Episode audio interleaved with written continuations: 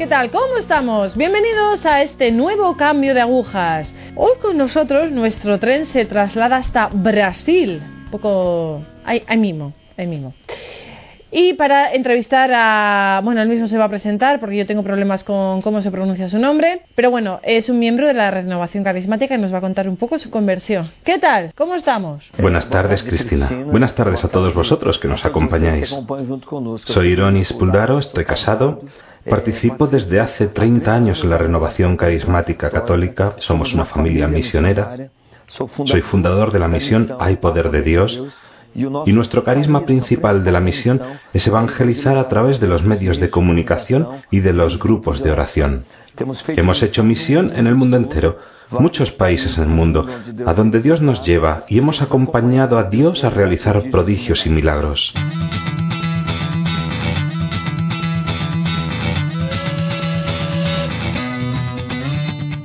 Vamos a remontarnos un poco en tu vida, en tu infancia, en qué tipo de familia te criaste, qué tipo de educación recibiste. Cuéntanos un poco. Yo vengo de una familia muy sencilla, muy pobre. Soy el tercer hijo de mis padres. Yo nací muy enfermo. Mi matrona fue mi abuela. Cuando nací me tuvieron que llevar inmediatamente al hospital. Allí estuve tres meses y los médicos no daban ninguna esperanza de vida a aquel cuerpecito y me mandaron para morir a casa. En ese periodo mi abuela escribió a mis padres diciendo, no dejéis a mi nieto morir sin que yo pueda verlo una vez más. Cuando los médicos me mandaron a casa, mis padres me llevaron a casa de mi abuela para que me pudiera ver por última vez. Y a medio camino yo ya estaba muerto. Desde la casa de mis padres hasta la casa de mis abuelos hay alrededor de siete horas. Cuando llegué al hospital llevaba muerto más de siete horas. Y un médico certificó que yo estaba muerto. Y como ellos no podían pagar un funeral, volvieron a casa para hacer un ataúd, para colocar el cuerpecito muerto. En ese tiempo, las hermanas religiosas del hospital, sabiendo la devoción de mi abuela a Nuestra Señora Aparecida, patrona de Brasil, allí en aquel hospital había un manto. Ellos envolvieron mi cuerpo en ese manto y horas después, tres horas, cuatro después, cuando mis abuelos volvieron para buscar el cuerpo, yo estaba envuelto en aquel manto de Nuestra Señora. Y dice mi abuela que cuando ella abrió el manto de Nuestra Señora para coger el cuerpecito, el mismo grito que yo di fue el mismo grito que di cuando ella me sacó del vientre de mi madre. He nacido dos veces. He nacido del vientre de mi madre y del manto de Nuestra Señora Aparecida. Y aquello que iba a ser mi ataúd en la capilla de nuestra casa es una capillita con una imagen de Nuestra Señora Aparecida. Pero aún así, delante de ese milagro, yo vivía una vida como todos los cristianos, una vida común, una vida no comprometida con el Evangelio ni con la construcción del reino, hasta que me casé el inicio de nuestro matrimonio y la enfermedad de mi esposa, un cáncer en el cielo de la boca. Eso me hizo buscar a Dios a partir de su curación. Antes de comenzar ya la vida adulta, ¿nos puedes profundizar un poco en tu juventud, en tu adolescencia? Pues eso, ¿cómo eras de adolescente, de joven? ¿Nos puedes contar un poco? Siempre como todos los cristianos, una fe mediocre. Una fe sin ninguna raíz profunda yo iba a la iglesia porque mis padres decían que era necesario ir a la iglesia. Y rezaba el rosario porque en mi familia se rezaba el rosario. Participé del grupo de jóvenes de catequesis, pero yo no tenía ningún compromiso con mi santidad ni con la construcción de una vida con Dios. Aun sabiendo que tu nacimiento es fruto de un milagro, ¿no tenías ninguna relación con Jesús? Incluso así, mi vida sin ningún compromiso con Jesucristo hasta el momento del casamiento, cuando un milagro aconteció en la vida de mi esposa. Yo pensé para mí en aquel día, primero de abril de 1987, si Dios es capaz de hacer un milagro, Dios es mayor que un milagro. Entonces quiero conocer a Dios. Y cuatro días después de la curación de mi esposa, hubo un encuentro carismático, una noche carismática en mi ciudad. Yo fui esa noche y esa noche fui bautizado en espíritu. Y ahí comenzó todo el proceso de evangelización en que Dios nos usó y nos usa para llevar la buena nueva, predicar la palabra a partir del bautismo en el espíritu. ¿Cuándo conociste a tu esposa? ¿Ella es quizás una mujer de fe? Sí. Ella, el día que comenzamos a ser novios, ella iba para el convento. Ella iba a ser una religiosa. Yo le pedí ser su novio y ella me dijo, yo no siento nada por ti. Pero en el mismo instante, Dios habló con ella y ella fue muy radical en su decisión. Ella me dijo, yo no siento nada por ti, pero Dios me está mandando ayudarte a salvar tu alma y por la salvación de tu alma acepto ser tu novia. Y allí comenzamos el noviazgo comenzamos a caminar. Y por ella yo fui a la iglesia y a causa de su curación hoy yo llevo esa gracia de un Cristo vivo y resucitado por el poder del Espíritu. Aunque, mm, a ver, antes de su curación ella era una mujer de fe, pero este, este momento de enfermedad hizo que en usted creciera quizás una fe más grande, que... Yo o ella. ¿Usted? Yo era una mediocridad, incluso durante el noviazgo. Durante el noviazgo iba a la iglesia solo por ella. Si no hubiese ido a la iglesia, ella no hubiese sido mi novia. Si yo no iba a la iglesia, yo tampoco podía ir a esa casa como su novio. Porque sus padres no la dejaban. Ellos no iban a permitir que una persona de fuera de la iglesia fuera su novio. Dios la usó para colocarme en el camino del compromiso, de vivir aquello que es la vocación de todo bautizado, ser otro Cristo en el mundo. Entonces, antes de su enfermedad, ¿cuánto tiempo estuvieron casados?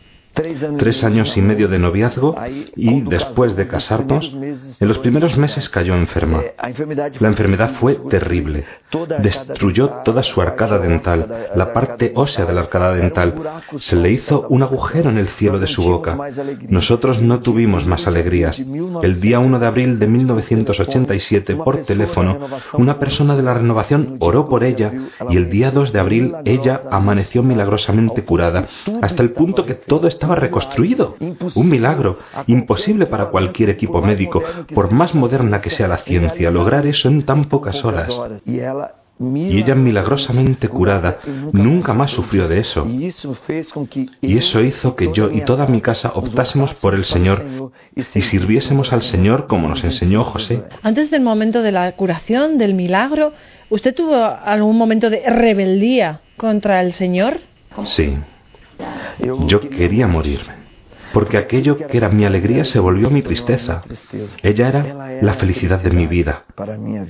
Encontré en ella la vida, Encontré en ella la alegría. Todavía me emociona al hablar de eso. Ella era mi felicidad y de repente aquello que era mi felicidad pasó a ser mi tristeza, porque el sufrimiento de ella era mi tristeza. Ella sufría día y noche. Yo ya no trabajaba, ya no tenía fuerzas para salir de casa. Estaba entrando en un pozo que no tenía salida.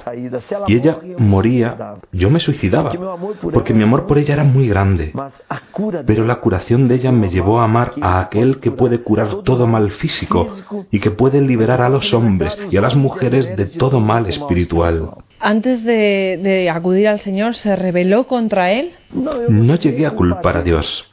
Yo culpaba a todo el mundo por causa de eso, porque en la realidad yo no tenía coraje de pedir a Dios, porque yo no tenía una fe viva en Dios. Yo no me sentía con crédito de pedir algo a Dios.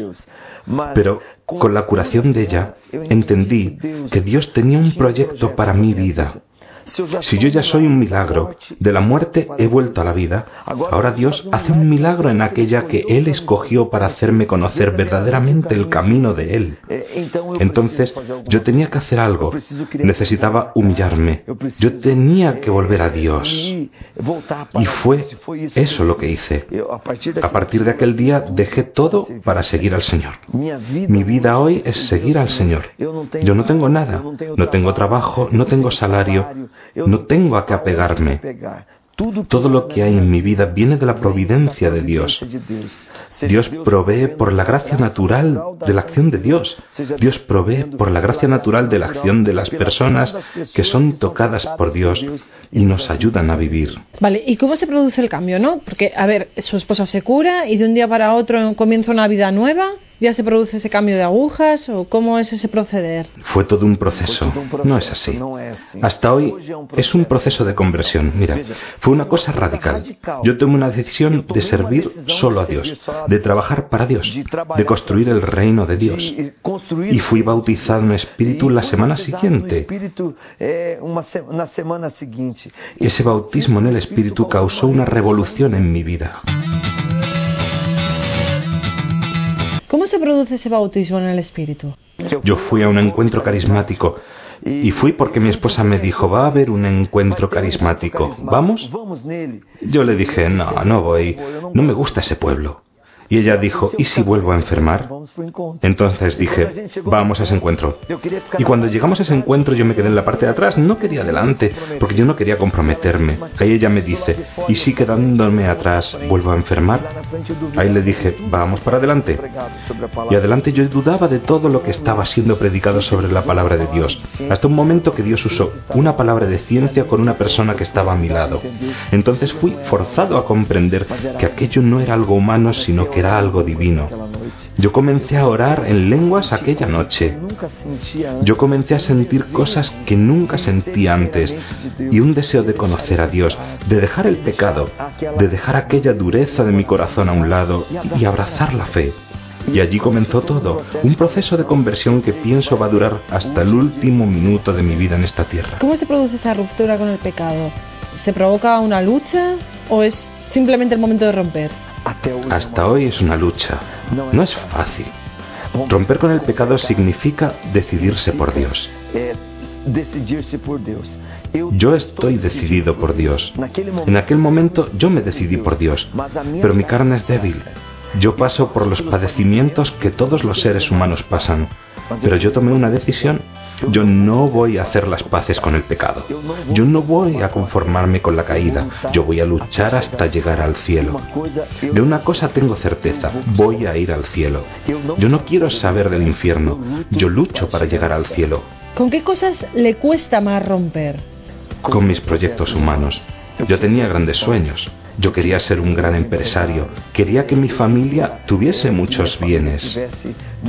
Soñaba con grandezas, pero en realidad yo era un verdadero mendigo, un miserable. Cuando comencé a soñar con Dios, me quedé sin nada. Y al quedarme sin nada, descubrí que lo tenía todo. Encontré a Dios. Y por eso lucho, para mantener todo de Dios en mí. Todos los días tengo que decir, por hoy ya no, por hoy ya no voy a pecar más, por hoy no voy a tener más esa actitud y así todo el día yo recomienzo con Dios viviendo una esclavitud al Espíritu Santo. ¿Dónde encuentra esa fuerza para luchar? En el bautismo del Espíritu Santo. Todas las mañanas cuando me despierto digo, buenos días Espíritu Santo, ¿qué vamos a hacer juntos? Y todas las noches antes de dormir yo digo, Espíritu Santo, ¿Me perdonas? Quiero comenzar todo de nuevo contigo. Perdóname por todo aquello que hice solo, que no te consulté, que no me abrí a ti, que no permití que tú fueses lo más en mi vida. Yo quiero comenzar todo de nuevo. Ven esta noche a curarme, ven esta noche a salvarme, ven esta noche a realizar la obra de Dios. Y mañana por la mañana, cuando me levante, yo quiero caminar contigo, a donde esté y en todo lo que haga y ofrecértelo todo. Has mencionado varias veces el bautismo en el Espíritu Santo. ¿Nos puedes comentar un poco algo más? El bautismo en el Espíritu consiste en vivir una esclavitud, una sumisión total al Espíritu, sabiendo que sin Él no podemos hacer nada. ¿Qué es el bautismo en el Espíritu? Es la vida para todo ser humano. Así como un cuerpo sin alma está muerto, un alma sin espíritu está muerta. Por eso nosotros necesitamos vivir esa sumisión y esa esclavitud al Espíritu Santo. El tiempo que nosotros vivimos es el Espíritu quien realiza la obra del Padre y del Hijo en nosotros. Y vivir el bautismo en el Espíritu es dejarse conducir por el Espíritu Santo. No es lo que yo quiero, sino lo que Dios quiere. No lo que las personas quieren para mí, sino lo que Dios quiere. Ese es el bautismo en el Espíritu. ¿Cómo se concreta esa esclavitud en el Espíritu Santo? Quiero decir, ¿cómo tiene que actuar una persona para creer en el Espíritu Santo? Mira, en el Antiguo Testamento el Espíritu Santo se daba a algunas personas por un determinado tiempo hasta que ellas cumpliesen una misión. En el Antiguo Testamento el Espíritu Santo era viento, agua, fuego, el hálito, la paloma. En el propio bautismo de Jesús, el Espíritu Santo descendió sobre él, dice el evangelista, en forma corpórea de una paloma. Jesús nos va a dar una catequesis sobre quién es el Espíritu Santo él es una persona. En los capítulos 14, 15, 16, 17, San Juan nos narra eso. Jesús nos va a dar una catequesis sobre quién es el Espíritu Santo. Y si Él es una persona, tercera persona de la Santísima Trinidad, es alguien con quien yo puedo hablar, alguien que me oye, alguien a quien puedo oír, y alguien que puede hablar. Entonces ese diálogo con el Espíritu es la vivencia en el Espíritu, esclavitud en el Espíritu, sabiendo que yo necesito de Él para todo, porque si no, yo voy a errar. Hay tres acciones de espíritus, son los espíritus de nuestra vida. Por eso que uno de los dones del Espíritu Santo, el único de ellos que es en plural, es el discernimiento de espíritus. Hay tres espíritus en nuestra vida. El espíritu del mal, el espíritu de la carne y el Espíritu Santo. ¿Cómo voy a discernir cuál es el que quiere el bien y el que quiere el mal? El malo es aquel que divide, aquel que destruye. El humano, el que causa la guerra, que causa la separación. Y el divino, el que une todas las cosas para alabar a Dios. Lo que viene del Espíritu Santo es esa vida de vivir por causa de Dios, sirviendo a Dios. y vivir sirviendo a los hermanos por causa de Dios que está en el hermano. ¿Esa entrega al Espíritu Santo de qué esclavitudes Esa esclavitud del Espíritu Santo me liberó del egoísmo, me liberó de la tibieza, me liberó de la apatía, de la morbosidad de la fe. Si eres tibio, dice el libro del Apocalipsis capítulo 3 versículo 15, serás vomitado por Dios. ¿Qué es un vómito? El vómito es una infección. Yo no puedo ser una infección. Yo no puedo vivir una fe tibia. Que voy a la iglesia cuando necesito pedir alguna cosa. Yo necesito ser enteramente de Dios. Yo necesito ser una iglesia viva, una piedra viva en la iglesia, como ha dicho el Papa Francisco. Y eso se vive solamente en la esclavitud del Espíritu Santo. Ser totalmente sumiso a Él, en todo depender de Él. ¿Cómo cambió tu vida? ¿Qué cambios se introdujo en tu vida familiar, por ejemplo? En nuestra familia, la curación de mi esposa fue justo en el inicio de nuestra familia. Toda ella fue criada en el bautismo en el Espíritu, toda ella fue vivida en esa experiencia carismática de un nuevo Pentecostés. Y nuestros hijos fueron criados así. Nosotros vivimos una familia misionera. Nuestros hijos son misioneros. Nuestros hijos van a la iglesia. No hace falta llevarlos. Ellos tienen deseo de ir. Ellos tienen ganas de ir a la iglesia y así nosotros construimos también otras familias, porque es el modelo de nuestra familia, esclava del Espíritu Santo, habrá llegado a otras familias a que se vuelvan esclavas del Espíritu Santo. Y así estamos formando algo increíble, a lo que yo le llamo milicia del Espíritu Santo, un ejército del Espíritu Santo en nuestros días, para que venzamos toda acción del mal. El libro del Apocalipsis capítulo 12, versículo 12 dice así, invoquemos el Espíritu Santo para que Él venga a derribar toda la furia de Satanás que se instaló en nosotros. Solo el Espíritu Santo puede abatir la furia de Satanás. ¿Cuántos hijos tienes y qué edades tienen más o menos? Nosotros tenemos dos hijos. Nuestro hijo mayor se llama Lucas, es fisioterapeuta, casado ya con Mónica hace casi dos años, psicóloga. Nuestro hijo pequeño, hoy, en el día de esta entrevista, cumple 18 años. Gabriel está cursando ingeniería civil. Son personas en el mundo, pero personas en el mundo comprometidas con Espíritu Santo. Vale, ¿y cómo viven ellos, dos jóvenes de su tiempo? En un ambiente familiar como este? Quiero decir, ¿cómo lo transmiten en el exterior? Es una familia bastante diferente de la que hay al uso. Nosotros éramos así, como un cuerpo extraño. Nosotros éramos como el patito feo del lago. Las personas nos miraban, nos juzgaban, nos decían que no llegaríamos a ningún lado, Nuestros mismos familiares nos miraban diferentes, pensando que yo estaba loco, que estaba desequilibrado.